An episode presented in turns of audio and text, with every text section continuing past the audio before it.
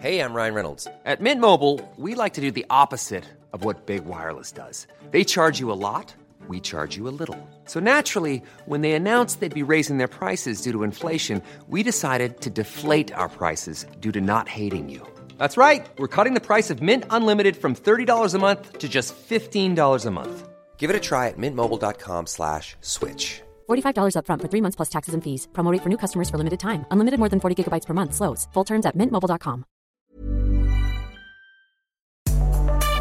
Más que arquitectura. Con los inexpertos Javier Alonso y Ángel Sánchez. Conoce todo el mundo de la arquitectura, diseño y construcción en una misma frecuencia. Kies 977 te presenta Más que arquitectura. Comenzamos.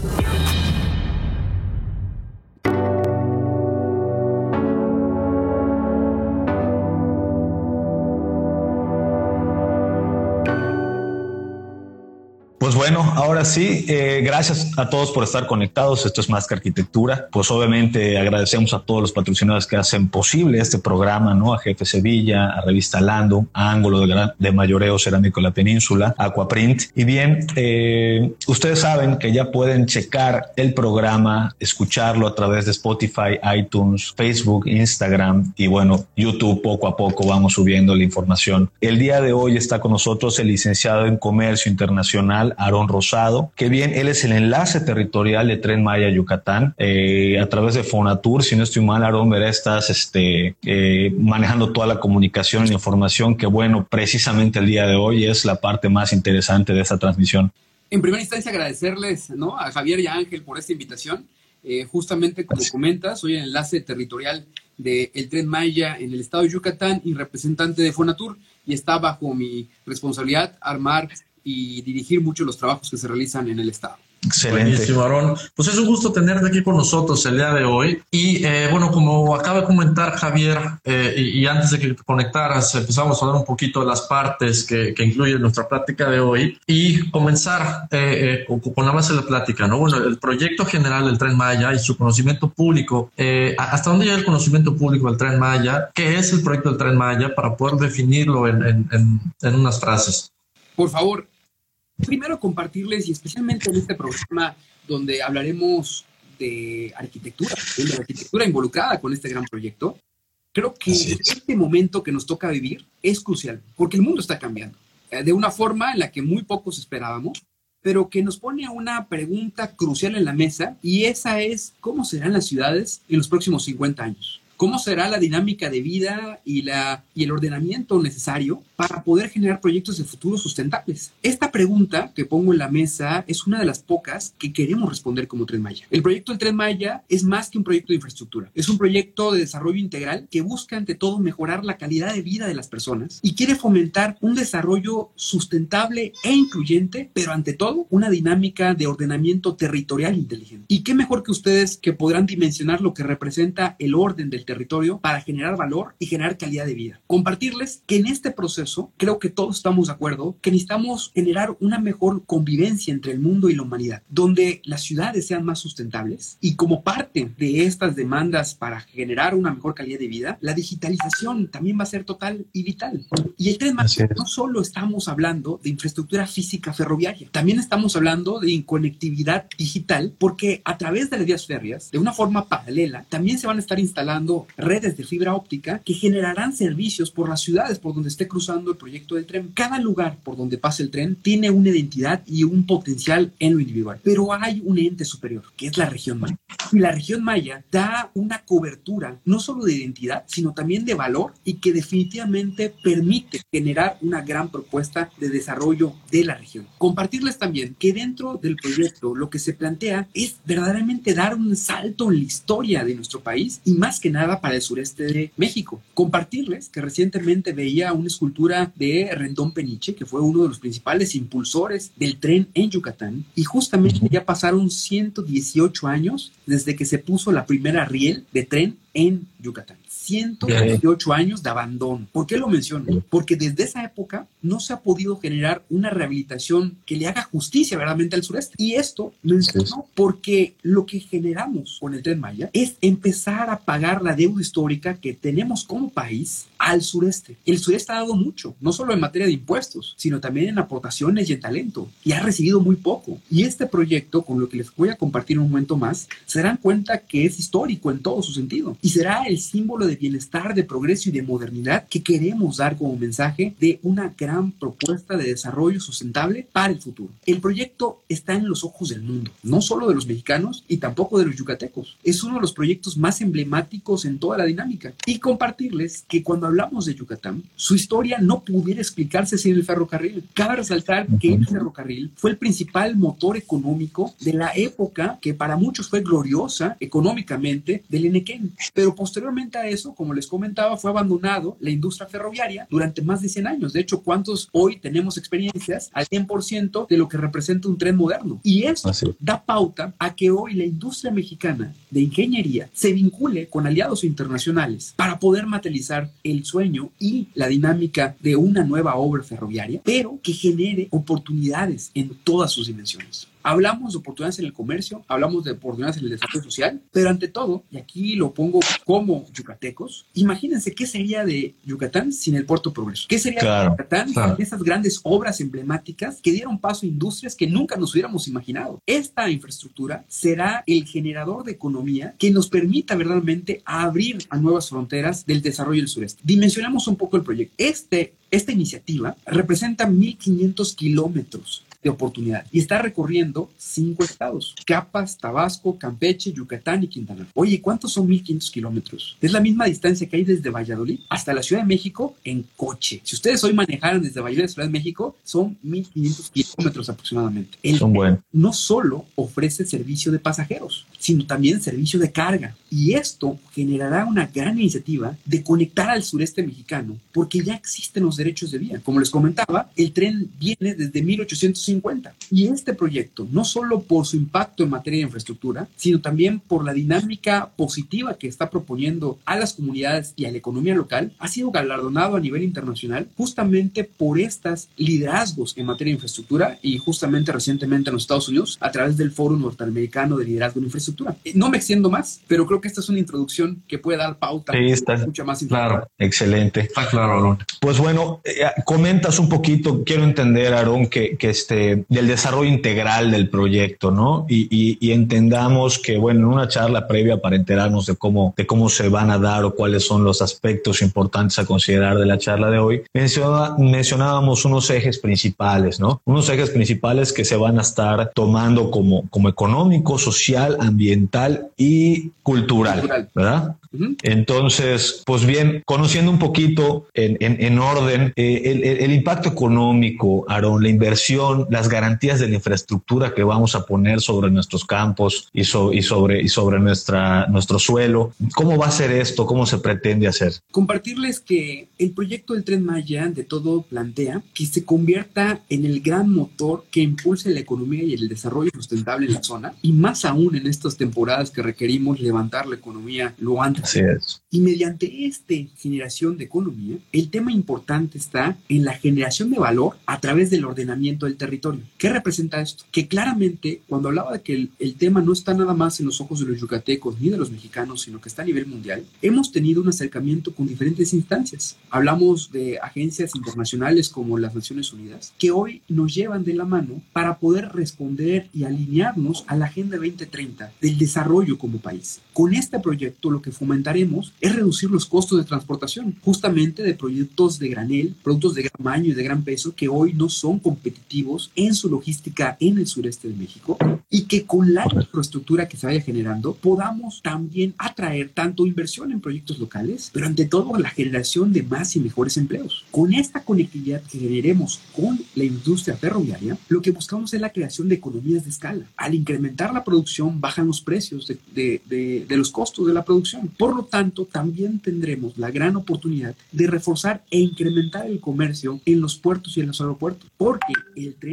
estará coexistiendo de una forma multimodal en toda una red logística neuronal dentro del sureste de México. Adicionalmente, si hablamos de los turistas, claramente tendrán un acceso muchísimo más sencillo al resto de la península. Les quisiera compartir un dato que a mí se me hace muy interesante. Cuando se viaja a Tokio, la forma más tradicional es llegar al aeropuerto de Narita. Y de Narita se toma un tren que te lleva hasta la principal estación que se llama Shinjuku en Tokio.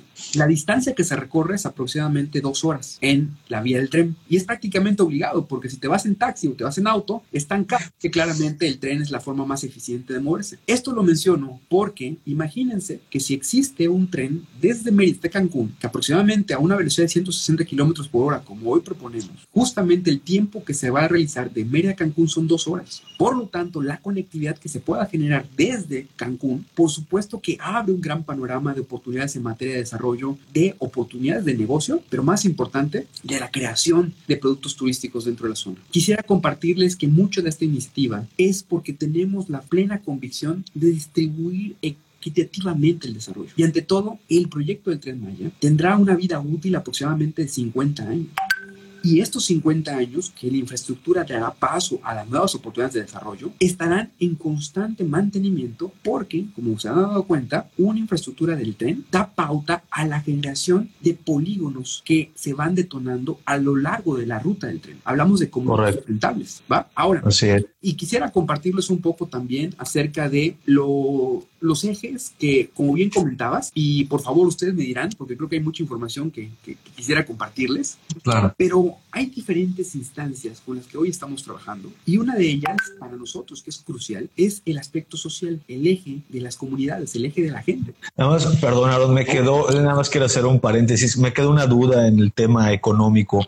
Eh, inversión, ahorita se sabe en total, bueno, normalmente cuando eh, eh, iniciamos un proyecto de, de, de arquitectura, por ejemplo, ¿no? de construcción o un proyecto inmobiliario, se sabe cuáles son los montos, cuál es el techo financiero del proyecto y cuánto debe de, retribuirle, ya sea en porcentajes o ya sea en otros aspectos de medición, ¿no? ya sea sociales y esto, eh, el proyecto a la sociedad o a los inversionistas. En este caso, ¿cómo se están manejando esos aspectos económicos? ¿De cuánto estamos hablando y cómo se están tasando estas retribuciones? Perfecto. Compartirte que dentro de este gran proyecto existen... Eh, dos fases principales. La fase 1, que va desde Palenque a Tulum, eh, pasando por Campeche, Mérida y Cancún, y la fase 2 que va de Tulum a Escárcega, pasando por Bacalar y Calakmul. Esto es muy importante porque existen muchas dimensiones en todo el proyecto. 1500 kilómetros representan muchas áreas de negocio, muchas oportunidades y muchas valoraciones. ¿Por qué lo menciono? El tramo que va de Cancún a Tulum, como tú te imaginarás, tiene una dinámica económica natural hoy consolidada, pero que claramente tendrá una oferta y demanda muy específica para la zona,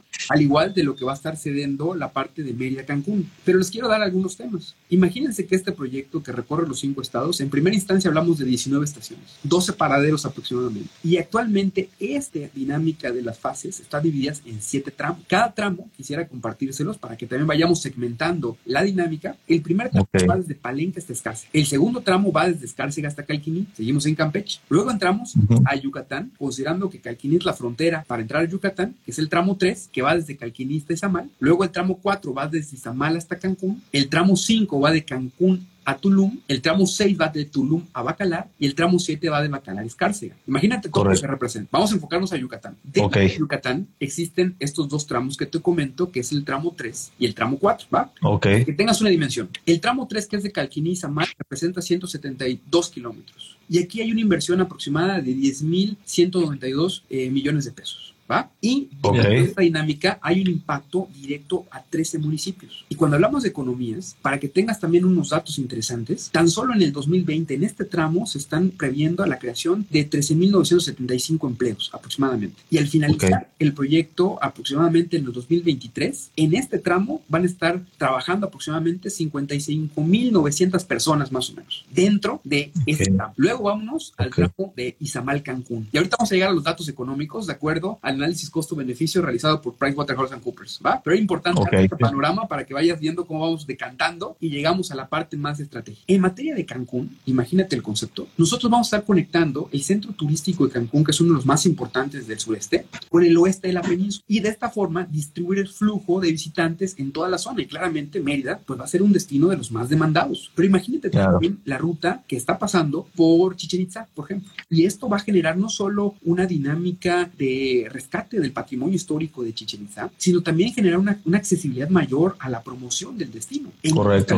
Para que tengan una idea, la inversión que se plantea el tramo de Izamal a Cancún es aproximadamente de 27 mil millones de pesos. Y en el caso de esta ruta, se plantea una doble vía de Mérida a Cancún ferroviaria justamente el análisis de costo-beneficio y el análisis de demanda que se estuvo concluyendo. Aquí voy dando también un parámetro. Imagínense que hoy la carretera de cuota que todos nosotros conocemos, la que va de Mérida a Cancún, tiene dos cuerpos. El cuerpo ya que te lleva de Mérida a Cancún y el cuerpo que te trae de Cancún a Mérida. Un cuerpo será para el uso del tren. Un cuerpo será completamente para que el tren Maya pueda tener allá dos vías férreas y de vuelta. Y el otro cuerpo va a ser justamente para crear una ampliación de la carretera, no perder en su momento la de cuatro carriles, sino hacerla nuevamente cuatro carriles, aprovechar la dinámica del derecho de vía que ya se tiene y generar el mínimo impacto ambiental en la zona. Se mantienen los árboles del medio del camellón y simplemente se amplía un poco las calles que hoy se tienen para llegar a los cuatro. Esto, Correcto. tengan una dinámica, representa aproximadamente en el 2020 15 mil empleos y en el 2023 van a estar trabajando en este tramo 67 mil personas aproximadamente. Esto da pauta a dimensionar que hoy la tasa de rentabilidad del Tren Maya es una TIR social que aproximadamente tiene el 21.2%.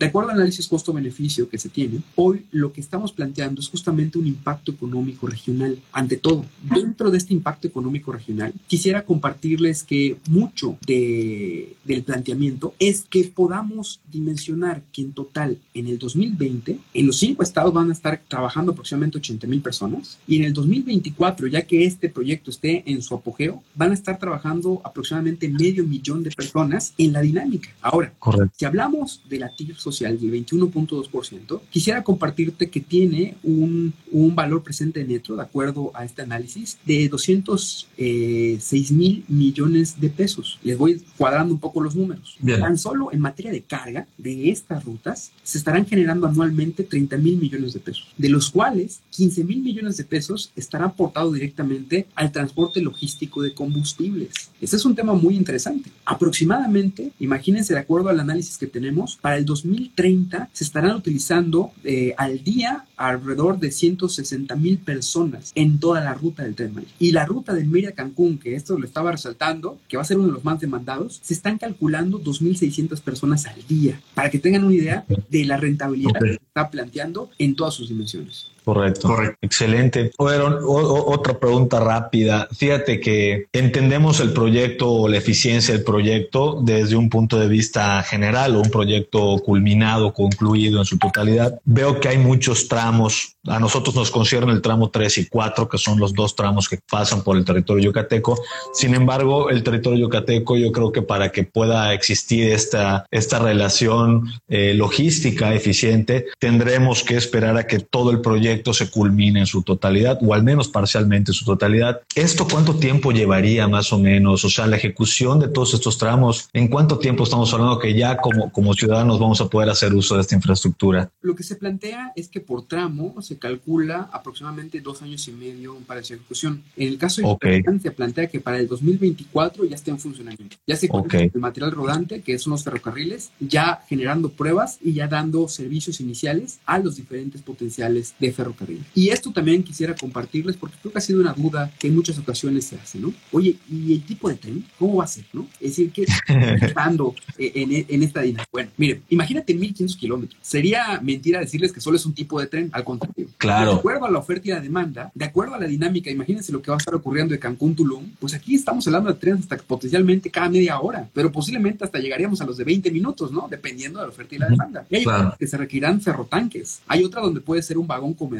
hay otra donde puede ser un vagón hospital, eh, pueden ser en su momento de acuerdo al usuario, y aquí doy este ejemplo, imagínate que es una carretera, y en la carretera pues puedes pasar un camión de carga, pero al mismo tiempo también puedes pasar un auto convertible. La clave está en la carretera, y les doy dando algunos parámetros para que ustedes también tengan conocimiento. Actualmente hay tres opciones técnicas en materia de los posibles trenes.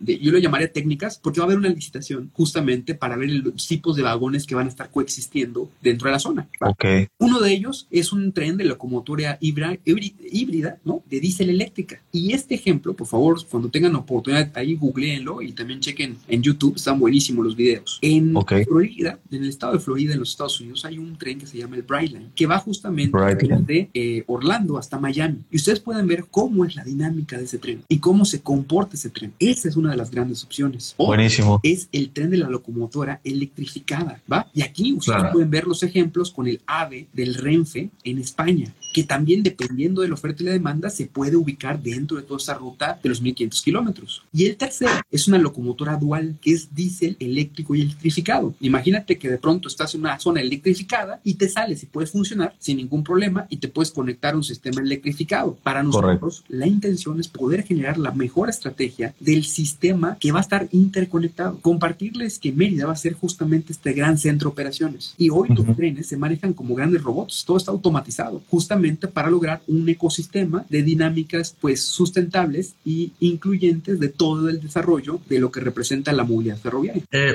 ahora, ya que tocas este tema del tipo de locomotoras y, nos vamos a, este rollo un poco más ambiental y, y hablamos de que este proyecto simboliza una parte sustentable, ¿no? Y pones como ejemplo tu tipo de trenes y rutas que hay en otras partes del mundo. Y si ponemos en relación estos tiempos, decías que el, tren podría estar funcionando en el 2030, si no me equivoco, ¿no? Eso, eso fue lo que dijiste.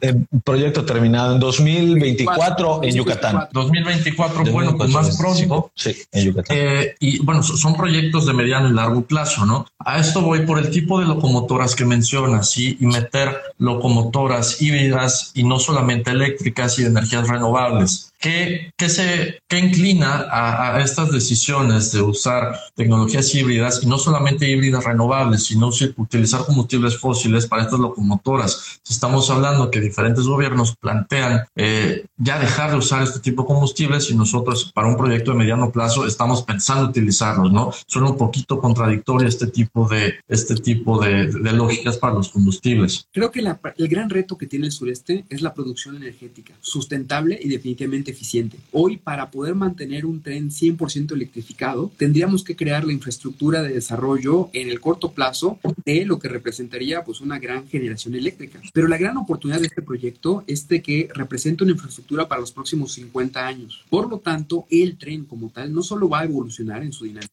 y les planteo, hay trenes de hidrógeno, justamente. Trenes que pueden moverse sin necesidad de una, llamémosle, de una fuente energética, eh, llamémosle, pues, eh, ya ya de salida, ¿no? Claro. Pero, y también lo pongo en la mesa, el reto está en cómo generamos hoy la sustentabilidad y la eficiencia de esta dinámica ferroviaria. Hoy los trenes que están en México y en Estados Unidos, pues te das cuenta que hay muchos de diésel. El Brightland que comentaba utiliza, y aquí es un tema híbrido, comienza con diésel, arranca con diésel, se mantiene en funcionamiento con energía y lo que se fomenta es un consumo de biodíseles en el proceso del uso de la locomotora. Creo que el gran reto que aquí está puesto en la mesa es que con esta infraestructura es el primer paso para empezar abrir cancha a estas nuevas demandas. Porque primero, la producción de biodiesel o la locomotora, ¿no? O Así es. Entonces, este, esta dinámica lo pongo en la mesa porque ante todo el proyecto busca ser sustentable. Ante todo el proyecto busca tener un respeto al, a las áreas que hoy se están planteando de dinámica social, pero que claramente el tren en su dinámica total pueda ser un beneficio a el entorno. Si pudiéramos hablar un poco acerca del tema ambiental, yo quisiera compartirles que hoy el gran reto del tema ambiental en todas las regiones, en estos cinco estados y en el país es que desafortunadamente hay una gran falta de opciones sustentables. Desafortunadamente mucha gente que vive en áreas naturales protegidas acaban destinando su tiempo a la casa furtiva, a la tal ilegal, porque no hay opciones de trabajo. Oye, si no tengo para darle comida a mi familia, ¿qué hago? Pues desafortunadamente tengo que ir y hacer lo que no quiero. Esto te lo menciono porque el Tren Maya lo que está fomentando ante todo es crear estas oportunidades, hacer estrategias para que mitiguen el impacto ambiental, porque no pondremos en ningún momento en peligro la flora y la fauna. Te doy el ejemplo en el caso del derecho de vía de la carretera de Ica. Ese derecho de vía ya está allá. El contacto, la dinámica va a ser mínimo y vamos a poder aprovechar muchas cosas. Y definitivamente te comparto que hoy tenemos aproximadamente 100 especialistas en materias del manejo ecológico y lo que se ha definido no solo por nosotros, sino claramente por toda una serie de, de aliados internacionales, entre ellos la Agencia Energética Internacional, es que hoy los trenes contaminan 100 veces menos que una carretera. El uso de, de trenes sustituyendo al automóvil reduce el consumo de energía y por lo tanto, pues ayudas justamente a reducir el cambio cambio climático en la zona. Para que tengas un dato, un litro de combustible te permite mover una tonelada de carga por 735 kilómetros en tren. Esto representa que el tren es 3.5 veces más eficiente que un tráiler en materia de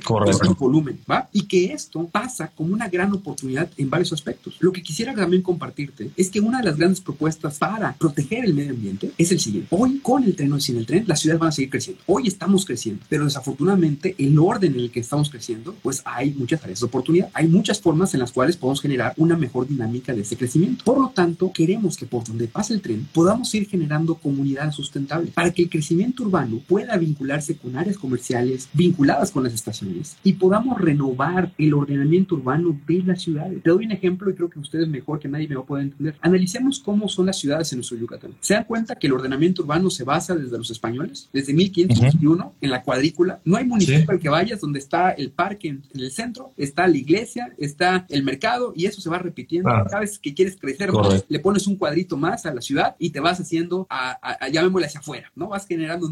Y claramente esto se va generando problemas a largo plazo porque cómo llegan los servicios luego, cómo pones en su momento la dinámica de los servicios, llamémosles de salud, recoger basura, agua, eh, dónde pones en los puntos de empleo, dónde pones en su momento las áreas verdes. Y esto, que es nuestro propio crecimiento, es uno de los principales atentados que hacemos ante la naturaleza. Nuestra interacción con las ciudades claramente tiene un gran área de oportunidad. Yo entré en Maya a través de una serie de propuestas que con Sedatu, por ejemplo, estamos trabajando en conjunto con el gobierno del Estado, con los municipios, podemos actualizar no solo muchos planes de desarrollo urbano, sino también alinearlos con los planes de ordenamiento territorial y ecológicos que se encuentran dentro de la zona. Queremos fomentar ante todo este aprovechamiento sustentable para fomentar una vida comunitaria que genere un tejido social más fortalecido. Ante todo estaremos fomentando las áreas públicas con áreas verdes. Estaremos ofreciendo también servicios y comercios donde estén las estaciones, imagínate esto, que no solo generen valor inmobiliario, sino que también fomenten la inversión local y generen empleo. Pero esto de una forma sustentable, de una forma en la cual ayude a que la comunidad tenga áreas de tratamiento de agua, que en su momento la comunidad hoy pueda tener puntos de encuentro, pues que definitivamente le permitan pues tener una sana eh, interacción entre su entorno y el crecimiento de la ciudad. Sí, oye Aaron, eh, tocando un último concepto de, este, de esta área ambiental para pasar a la, al proyecto técnico, eh, entendemos que bueno, en cualquier impacto de proyecto, como bien dices, la construcción, el crecimiento de las ciudades es un impacto fuertísimo ¿no? al medio ambiente, eso, eso no se cuestiona, es, es fuerte.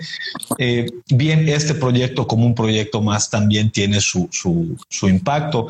¿Hay, alguna, ¿Hay algún valor ambiental de reposición que se esté considerando en el proyecto? Me refiero a la tala, la erosión que genera el proyecto, lo puedan reponer en la reconstrucción o la reforestación de diferentes áreas o el tratamiento para, para, para aprovechar o para cuidar las especies endémicas de vegetación o de animales, los proyectos que vayan en apoyo y dirigido obviamente al tema ambiental, ¿no? Por el tema que estamos platicando ahorita. ¿Existe esto? Completamente. De hecho, creo que ustedes, me imagino que han escuchado sus comentarios que dicen que vamos a destruir la selva. Y pues puedo decir... Sí, sí, bueno. Mentira rotunda. Primero porque, uno, el derecho de vía ferroviario, como les bien les comenté, existe desde 1850. Es decir, ustedes pueden ir y tocar las vías del tren. Claro. Esas vías del tren que hoy existen, claramente ya tienen una dinámica con las ciudades. En muchas ocasiones, lo primero fue el tren y luego fue la ciudad. Por lo tanto, en la primera fase de construcción, lo que estamos planteando es, ante todo, primero limpiar, dar mantenimiento a lo que ya existe, pero imagínense esto, hoy el tren va aproximadamente a 20 kilómetros por hora. Un tren que vaya a 160 kilómetros por hora requiere radios de curva más amplios. Por lo tanto, necesitamos salirnos del derecho de vía existente para crear nuevos derechos de vía que potencialmente no solo sean para las curvas, sino también para hacer libramientos a las ciudades, por ejemplo, para no tener que meterte, sino darte la vuelta. Así es. Esto te lo planteo porque inevitablemente vamos a generar una buena dinámica de manejo y de mitigación del impacto que se genere. Les doy un ejemplo porque no solo vamos a aprovechar los derechos de vía que, como ya les comenté, ferroviarios, sino también las carreteras, como en el caso de Cancún, es decir, Mérida-Cancún, y también líneas de alta tensión a través de las servidumbres de paso que CFE tiene. Les doy un ejemplo porque, de acuerdo a la mía presentada, lo que se va a estar generando en su máximo impacto son 11 árboles por hectárea, los cuales van a ser reubicados y van a ser rescatados. Eso es un tema bien importante. Y adicionalmente, se van a estar plantando dos árboles por cada árbol tocado. Cabe resaltar que existen muchos programas del gobierno federal, como por ejemplo Sembrando Vida, que justamente mucho de esta estrategia es para hacer una mitigación por donde pase el gran proyecto de Tren Maya. Lo que buscamos son urgentemente acciones ambientales positivas, no solo para contener el daño ambiental que se está ocurriendo hoy, sino también para dar un ejemplo en todas sus dimensiones. Hablamos de la creación también de pasos de fauna. Estamos trabajando en diferentes instancias con expertos para poner puntos emblemáticos donde se conecten nuevamente los ecosistemas y los corredores ecológicos. Con esto les comparto, hay jaguarólogos, hay primatólogos, hay gentes especializadas para poder generar una mejor estrategia de coexistencia en toda la dinámica del tren compartirles que existen eh, acciones específicas, eh, principalmente en gestión ambiental, en todo lo que representa eh, la conservación, aprovechamiento y recuperación. El, ordenamiento territorial para nosotros va a ser crucial como una estrategia de esta mitigación del impacto que hoy estamos viendo y una coordinación total con otras instituciones para fomentar no solo educación ambiental, sino también las mejores estrategias para tener una dinámica muy positiva en el entorno. Excelente. Ahora, metiéndonos a la parte técnica, Aaron, vaya, tenemos, hemos hablado un poquito de los tipos de trenes, eh, no rutas, eh, poquito de las licitaciones en, el, locales y nacionales, pero me queda una duda cuando nosotros comenzamos un proyecto, pues comenzamos con algo puesto, ¿no? Porque digo, está clarísimo que la infraestructura que se va a poner hoy es una infraestructura con un tiempo útil, como bien comentas, de 50 años, donde esos 50 años vamos a tener un crecimiento natural de tecnologías, ¿no? Aplicadas a esa, a esa infraestructura base. Pero hoy, ¿con cuántos vagones o con qué vagones comenzaríamos? Por ejemplo, en el tramo de, de, Campeche, Yucatán, Yucatán, Quintana Roo. Estamos hablando de vagones que van a apoyar al, a la logística de carga carga, al turismo, a ambos? ¿Cómo serían estos? Digo, lo que pasa es que eh, pregunto de manera muy, muy particular todo esto porque como no tenemos la información y luego cuando terminemos, por favor, si nos puedes dar algunos links o algunos lugares en donde nosotros podamos meternos a, hacer un poquito más de investigación. Bueno, pero por lo pronto que nos puedas platicar, pues cómo, cómo va a ser este proyecto, ¿no? ¿Cómo, cómo, qué, qué esperamos del, del proyecto en primera etapa? Bueno, bueno. Sí, Sí, sí, sí, sí, se escucha bien. La imagen está muy congelada te, te, vuelvo a preguntar, no sé si se cortó la pregunta, eh, Aarón, pero, pero te preguntaba, en esta primera etapa, en tema técnico, ¿no? ¿Qué tipos de vagones vamos a tener nosotros en Yucatán, en nuestra, en nuestro tramo Campeche, Yucatán, Yucatán, Quintana Roo? Eh, vaya, van a ser enfocados al turismo, a la carga, todos. Vaya, conocer un poquito de qué vamos a poder ver en la primera etapa del proyecto aquí en Yucatán. Sí, por supuesto. Comentarles que el tipo de servicio que se va a estar generando son tres. Uno es de pasajeros locales eh, para la gente, para que podamos generar una transportación eficiente y que mejore la calidad de vida de las personas. Otro es el tema de turismo. Y cuando hablo de turismo, imagínense que aquí los empresarios van a poder generar también solicitudes para usar y poner sus vagones. Les doy un ejemplo. Imagínense un tren que vaya de Xcaret hasta Chichen Itza, ¿no? En un todo incluido dentro. ¿No? Y adicionalmente, uno de los puntos cruciales para la economía y definitivamente también para el proceso del tren va a ser la carga y en la carga existen diferentes tipos, ¿no? Compartirles que todo esto sería muy prematuro poder asegurar la cantidad o en su momento la dimensión, porque todo se va a derivar de un estudio de oferta y demanda, de acuerdo a los usuarios y también a la coexistencia. Ahora, la gran ventaja es que teniendo la infraestructura, les doy un ejemplo como el Puerto Progreso, pues da paso a poder recibir toda una serie de diferentes tipos de vagones que van a estar sustentados de acuerdo a los inversionistas, pero más importante a la demanda que se vaya generando la zona. Lo que puedo compartirles es que hoy hay un social muy importante para nosotros. Por lo tanto, estaremos fomentando también vagones que puedan ser vagones hospitales, que puedan ser vagones escuela, que puedan ser vagones que den un servicio a la comunidad y que vayan haciendo una gran ruta de eh, atención en toda la zona. Excelente. Aaron, eh, ok, la parte técnica está clara. Eh, ¿cómo, ¿cómo, esto de los aliados también, eh, ahorita metiéndonos al tema de los aliados como, bueno, ONU Habitat y todas estas organizaciones importantes que últimamente ha estado muy de moda en los gobiernos, ¿no? Eh, estar, estar de la mano con estas, con estas iniciativas o estas estructuras. Me gustaría conocer un poquito más el tema de cómo vamos a trabajar el tema de, de la, la operación o cómo, cómo se considera operar porque bueno, tú sabes que en las carreteras, cuando, cuando hacíamos muchas carreteras, ¿no? que ahorita, bueno, no se están haciendo tantas, pero, pero por ejemplo, la supercarretera de, de Yucatán, Quintana Roo, fue una carretera que estuvo asignada en operación eh, durante 10 años aproximadamente, ¿no? Por el tema de la infraestructura que se dio, que se concesionó. Y normalmente en la infraestructura variada que se va haciendo a nivel nacional, siempre se otorgan estas operaciones o estas empresas que luego resultan para operar o para, para administrar económicamente los proyectos de gobierno. Si yo estoy pensando, por ejemplo, como transportista, no, no dejar de utilizar mi camión por costo, ¿no? mi tráiler, y, y, meterme a, a, un esquema de, de, tren, yo debiera de entrar en la plataforma de tren, o sea, yo debería de tener un vagón, rentar un vagón, contratar un servicio externo de vagón, de transporte, o cómo se pretende manejar esto, porque esto aplicaría también en el aspecto turístico, aplicaría, vaya, en todos los que se vayan a montar en esa infraestructura, deberán, deberán tener una forma de administración, ¿no? Y, no sé quiénes serán esas empresas o si va a ser privada, si va a ser pública, ¿no?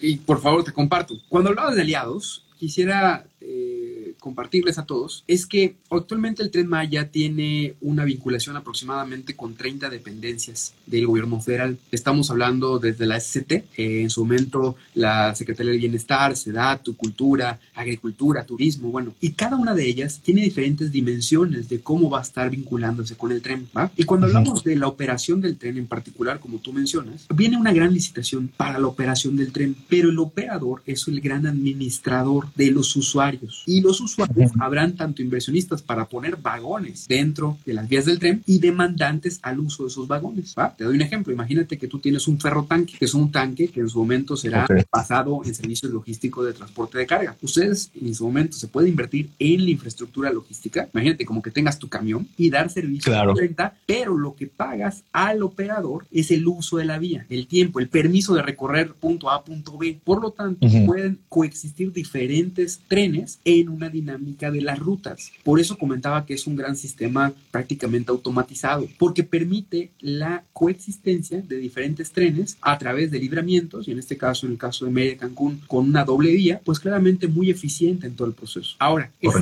cómo va a ser, será una dinámica que se dará a conocer más adelante, derivada de las licitaciones. Pero lo más importante, y aquí creo que es un tema que también vale mucho la pena, es que actualmente estas organizaciones internacionales con las cuales estamos trabajando, las cuales son cuatro, una de ellas es la, la, la, Oficina de las Naciones Unidas de Servicios para Proyectos, esta es la UNOPS. Esta entidad lo que hace en conjunto con Funatur es generar una transparencia total en las licitaciones. Como te comenté, este tema no solo es para México, por lo tanto, muchos países están interesados en vincularse con el proyecto de Tren Maya y hoy la ONU es quien vigila las mejores prácticas internacionales en materia de la generación técnica del proyecto y también hasta el del modelo de negocios. Es la instancia de las Naciones Unidas eh, para los asentamientos humanos, conocido como ONU Habitat, y que ellos son los expertos en diseño de las ciudades de futuro. Entonces, en conjunto Correcto. con ellos estamos haciendo una gran planeación en todo lo que representa el diseño de la gran región maya, ¿no? Y eso Correcto. Es Podemos hacer una pausa ahí, Aaron, si te parece. Vamos a hacer una pausa en el video para poder salir y entrar y que tengamos chance, porque está a dos minutitos de sacarnos la transmisión. Por supuesto. ¿Te parece? Entonces, le damos finalizar y enseguida comenzamos de nuevo. ¿Te parece? Gracias. Perfecto. Gracias. Más que arquitectura. Ya estamos. Estabas comentando, perdón, Aaron, y te, y te, interrumpimos sobre los aliados, ¿no? UNESCO, ONU Habitat, eh, que bueno, que son de alguna manera árbitros en este, en este desarrollo de proyecto y pues bueno, ¿qué, qué, qué actividades tienen ellos eh, eh, al día de hoy con, con, con, el proyecto, ¿no? Con los proyectistas. Sí, de hecho les compartía que eh, adicionalmente a ONU Habitat también se encuentra la oficina del Alto Comisionado de las Naciones Unidas para los Derechos Humanos tiene una gran articulación con los sociales de la zona y adicionalmente, como acabas de comentar, la Organización de las Naciones Unidas eh, para la Educación, la Ciencia y la Cultura a través de la UNESCO como un gran eh, protector del patrimonio cultural que se encuentra en el ¿no? eh, compartirles que con estas agencias lo que se está trabajando son iniciativas de cooperación, asistencia técnica, fortalecimiento de capacidades y todo lo que representa acompañamiento a grupos y organizaciones. Con ellos estamos trabajando diversas instancias. Quisiera compartirles un poco lo que hemos trabajado con UNO Habitat. Cabe resaltar que el gran proyecto de UNO Habitat, uno de ellos es una colaboración directa para crear una construcción de la visión regional. Y esta visión regional se ha derivado de una serie de participaciones en toda la región de los cinco estados. ¿va? Este okay. ha generado nueve talleres, para que tengan una idea, en el caso de Yucatán, los cuales han sido cuatro sedes, Mérida, Mashcanú, Izamal y Valladolid, como regiones que van a ser emblemáticas, no solo porque ahí estarán estaciones, sino porque son para nosotros puntos de referencia en toda la ruta. En esos puntos se congregaron representantes de aproximadamente 204 participantes por cada una y lo que fomentábamos era la estrategia de colaboración de desarrollo integral del territorio y del tema de la urbanización dentro de la región del sureste. En estas reuniones lo que buscábamos era no solo la participación de las autoridades, sino que también estuvieron secretarías a nivel del gobierno del estado de Yucatán, autoridades municipales, autoridades ejidales, sectores económicos, el tema de empresarios, comerciantes, campesinos, artesanos. Y la pregunta que les hacíamos, creo que con eso comenzaba la plática, era ¿y cómo ven su ciudad para los próximos 50 años? Hoy Uno Habitat está claro. mano toda esa información y estará creando toda una serie de estudios técnicos para analizar el impacto del tren Maya en todo el recorrido del gran proyecto. Ante todo estaremos generando insumos para los ayuntamientos, insumos para el gobierno del estado, para crear, tener una mejor comprensión del proyecto del tren Maya y su incorporación a todos los planes de desarrollo urbano dentro de la zona como tal. Buscamos que trabajemos de una forma aliada porque todos esos van a estar dispuestos y estarán al servicio no solo de las autoridades, sino que intentaremos estarlos incorporando a los planes de desarrollo dentro de la zona. Está, eh, eh, está claro, definitivamente muchas personas que están con nosotros eh, conectados y, amigos estarán con varias preguntas en la cabeza. A grandes rasgos estamos aterrizando ¿no? estas, estas aristas o estas, estas vertientes del proyecto.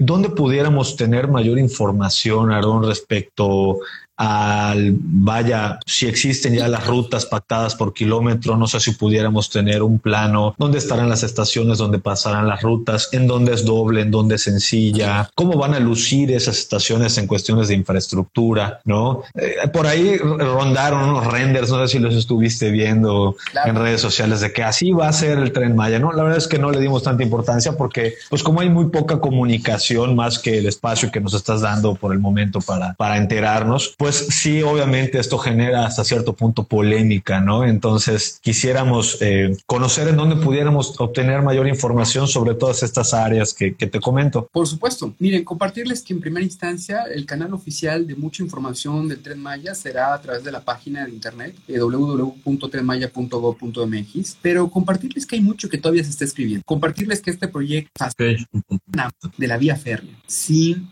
tren, pues no hay estación, ¿no? Y como tú me comentas, hay una serie de, diseños que han estado circulando, pero son proyectos conceptuales, es decir, al final de cuentas son iniciativas de lo que potencialmente pudiera ser. Ahora, lo que sí puedo decirte es que el proyecto del Tren Maya no podrá ser una realidad sin el talento de yucateco. Vamos a estar no solo con una vinculación cercana, sino que hay una gran oportunidad en toda su dimensión, no solo hablando del tren, sino que hablando de lo que rodea al tren, para crear muchas oportunidades para el sector y en este caso, hablándole a los arquitectos, a través de los colegios. Actualmente tenemos un convenio firmado con el Colegio Yucateco de Arquitectos, con el Colegio de Ingenieros Civiles, y es el primer paso nada más de abrir la caja de, lo que viene en materia de ordenamiento territorial, de planteamiento. Hablamos no solo de las estaciones, sino también podemos hablar de centros comunitarios, centros urbanos, puntos de interacción social que van a estarse proponiendo en toda una serie de eh, ejecuciones más adelante. Cabe resaltar que el, el Maya no es el tren es lo que rodeará el tren. Les doy un ejemplo y este es un tema bien interesante. La estación de Palenque aproximadamente tiene 1.500 hectáreas en su dimensión. Entonces no es solo un proyecto, son muchas iniciativas alrededor del proyecto de la estación para crear una mejor dinámica de ordenamiento territorial y urbano. Ahora, ¿cómo será la información? Por supuesto va a estar dando paulatinamente, cuente con un servidor para estarles dando información oportuna y veraz, porque también lo comparto, ante todo siempre estaré fomentando pues que no caigan en fraudes, ¿no? Desafortunadamente claro hay mucha información ahí rondando que no es verdadera. Por lo tanto, siempre les invitaremos a consultar a las fuentes oficiales. Tocando ese tema, eh, sería muy bueno entender como arquitectos, bueno, y, la gente que nos ha sintonizado para esto y nos, nos sintonizará a lo largo de estos días consultando esta, esta plática contigo, ¿qué arquitectos, oficinas de arquitectos o grupos de arquitectos ya han realizado los primeros diseños para ya sea estaciones, eh, parte de la infraestructura, parte de, de la infraestructura lateral también que mencioné que tiene que ver con estos programas ecológicos de ayuda, que, que tienen que ver con la gente que trabaja eh, de la mano con, con, el proyecto. ¿Qué arquitectos hasta ahorita han trabajado en el proyecto? Perfecto. Repito este tema porque no sé si se escuchó hace un momento, pero compartirles que actualmente tenemos dos convenios firmados, uno con el Colegio Yucateco de Arquitectos y otro con el Colegio de Ingenieros Civiles de Yucatán. Cabe resaltar que hoy lo que estamos fomentando es vincular al talento yucateco con estos proyectos, pero compartirles que ahorita todavía lo que viene es estamos en una etapa de generación de proyectos activos de ingeniería para poder en su momento detonar lo que representaría los insumos para la generación de un proyecto arquitectónico en todas sus dimensiones. ¿va? Ok, hasta ahorita no hay proyecto arquitectónico entonces. Lo que ustedes vieron en su momento en imágenes son proyectos conceptuales que hoy es la primera pincelada, pero ustedes entenderán que un proyecto conceptual no es una estación, ¿no? Y obviamente se requieren toda una serie de insumos técnicos y cuando hablo de insumos técnicos, imagínate el información en materia de análisis de hundimientos, ¿no? Ahorita creo que con el tema de las lluvias es un tema que ha sido para nosotros crucial. Análisis culturales, análisis sociales, análisis de mecánicas de suelo, análisis de toda la dimensión para que claramente el teniendo ya la plataforma con la cual se va a diseñar, pues sea lo más sólida posible. Hoy a través de las empresas generando los proyectos ejecutivos con las ingenierías a detalle para poder llegar a ese nivel de información. La clave está en poder generar las mejores alianzas porque van a haber toda una serie de invitaciones a los arquitectos, no solo para las estaciones, sino para todo lo que va a estar existiendo alrededor del gran proyecto y por favor la, la, intención será invitar a la mayor cantidad de eh, talento que se encuentra en la región, es justamente para tener ante todo grandes iniciativas que trasciendan dentro de la zona, que sean sustentables, que tengan las mejores prácticas, porque el objetivo es que estos proyectos no solo sean para los ojos de los yucatecos, ni siquiera para los ojos de los mexicanos, es para dar un legado de lo que se haga hoy para mínimo los próximos 50 años. Y estoy seguro que con su ayuda pues vamos a hacer cosas muy importantes. Buenísimo. Tocaste el tema del, del, de los suelos, la mecánica de suelos y esta parte que tiene que ver con la región muy importante y de las dudas, eh, que han saltado mucho es la parte que, que se, ha, se ha planteado subterránea para el tren Maya en la región. ¿Sigue en pie esta idea, Aarón, o ya se ha cambiado por alguna otra? Eh, te platico. Hoy para nosotros Mérida, si hablemos y centrémonos en Mérida, es uno de los puntos más estratégicos para el proyecto. Mérida no solo tendrá las oficinas centrales del Tren Maya, sino también el centro de operaciones del Tren Maya va a estar justamente en la ciudad de Mérida. Es por eso que estamos trabajando justamente con estos colegios que mencioné, pero también de la mano con UNO Hábitat, porque a través de UNO Hábitat vamos a estar generando, como experto ellos en el desarrollo de las ciudades de futuro, una propuesta que sea sustentable, que sea ecológicamente sustentable, pero también socialmente sustentable. Y trabajando de la mano con los diferentes niveles de gobierno, con el gobierno del Estado, con el municipio, pero también con las autoridades culturales, ambientales, sociales y económicas, estamos buscando la generación de un diálogo permanente e incluyente con todas las instituciones y la ciudadanía. ¿Por qué menciono esto? Porque nuestro objetivo es la generación de un proyecto que mejore la calidad de vida de la zona un proyecto de futuro. Y con esto, donde esté la estación, donde genere un impacto el tren Maya, lo que buscamos es que haya una rehabilitación urbana, que haya una recuperación ambiental, que se establezcan lineamientos urbanísticos y que ante todo haya un ordenamiento de territorio inteligente. Lo que queremos es generar un proyecto que sea del orgullo de todos los mexicanos y definitivamente de todos los yucatecos. Y para eso el proyecto del tren Maya pone en la mesa la gran oportunidad de resolver muchos de los desafíos que hoy tiene la ciudad. Estamos hablando del tema de movilidad, estamos hablando de un gran centro que pueda ser una de las plataformas más importantes del sureste. Ahora, ¿es solo un tema subterráneo? No, es la dimensión en su totalidad y que claramente habrán toda una serie de estudios que estaremos compartiendo y también consultando para crear el mejor proyecto de futuro en toda su dimensión. Excelente. Aaron, eh, ahorita, ahorita mencionas esta, este, e, e, e, este tema. Eh, quisiera nada más entender algo. Eh, las cifras que platicamos en un inicio del programa, estamos hablando de, de los 10.192 millones de pesos y los 27 mil millones de pesos, que nos dan algo así como 27 mil 192 millones de pesos. es un techo financiero, o sea, ¿Es el presupuesto que se tiene para lograr el proyecto o es un proyecto? Porque vaya, siento que no hay proyecto arquitectónico, ¿no? Todo es eh, algo conceptual, todavía no se sabe cuántos kilómetros subterráneos y sí, si no. Eh, se está afinando el tema de las mecánicas de suelo y las zonas por donde va a transitar etcétera, etcétera. Por lo tanto, eh, vaya, en la experiencia de ejecutar un proyecto de desarrollo inmobiliario, un proyecto arquitectónico o, similar, normalmente se tienen números muy exactos y si no se tienen exactos, digamos que es un, hay un presupuesto para ejecutar un proyecto con estas características o con estas intenciones iniciales, que bueno, el presupuesto nos va a ir, dictando o, o dando la capacidad de, de poderlas incluir o no a lo largo del tiempo, porque al final del día es un tema económico, ¿no? Eh, vaya, quisiera, quisiera aclarar eso. Estos 27 mil millones de pesos, ¿es un techo financiero o es un proyecto? Buenísima pregunta. Son dos tramos, ¿no? Y representaría eso. El tramo 3 va desde Calquiní hasta Izamal, donde les mencionaba que aquí hay aproximadamente 10 mil millones de pesos. Solo estamos hablando de la vía férrea. Este es el monto que invertir para el tren, para la ejecución. Correcto, correcto. Y fue una licitación ya ganada, ¿no? Que en este caso actualmente está en ejecución y que actualmente el gobierno federal tiene la suficiencia presupuestal para generar el pago de acuerdo al avance de la obra. ¿va? Correcto. Por otra parte está el tramo 4 que va desde Izamal hasta Cancún y aquí es otra licitación que aproximadamente fueron de 27 mil millones, donde en su momento se está considerando tanto la vía férrea, pero también la ampliación de la carretera. Solo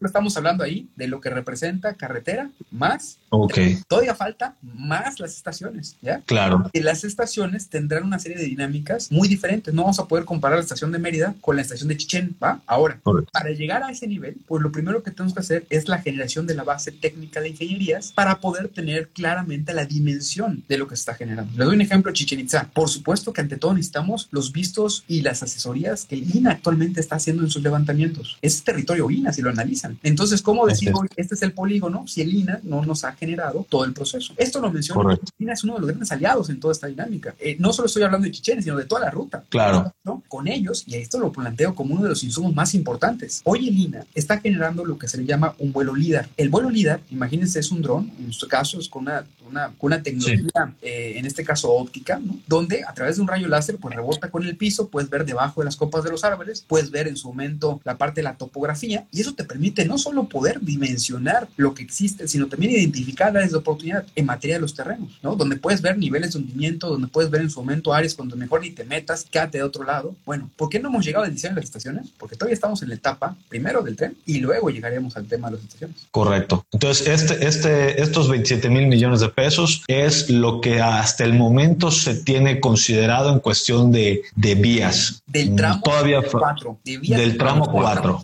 que es el de Mérida para Cancún. Izamal Cancún. Izamal Cancún, correcto. Pues creo que bueno, nos, queda, nos quedamos con eso. Pudiéramos quedarnos hablando muchísimo tiempo. Aaron, muchísimas gracias por tu tiempo. Excelentes comentarios, excelente plática. Eh, pues obviamente muchos tendrán seguramente más dudas. Eh, pues las, las seguiremos platicando más adelante si nos damos la oportunidad. Eh, y bueno, ya saben, la página es www.trenmaya.gov, ¿no? Para, para que sea el, la fuente fidedigna de información. Les recordamos que bueno, esto es más que arquitectura, tu espacio intangible.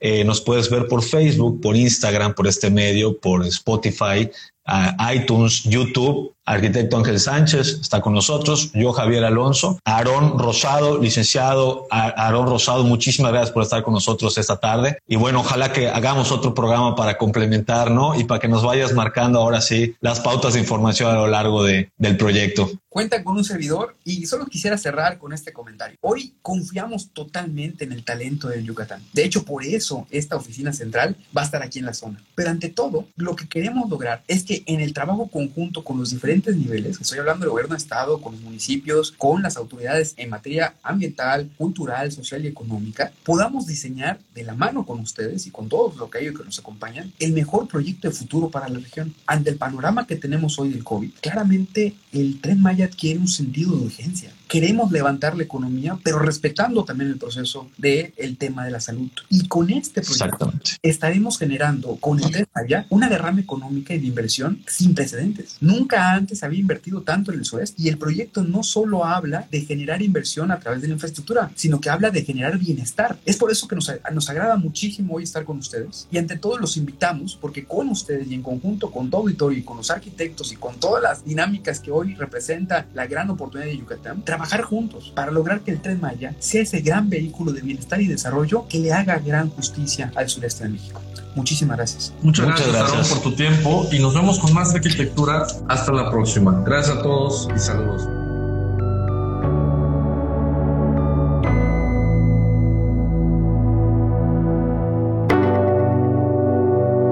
Los inexpertos, Javier Alonso y Ángel Sánchez, te esperan el próximo miércoles a las 8 de la noche para continuar conociendo todo el mundo de la arquitectura, diseño y construcción. Más que arquitectura Solo por Kiss 977.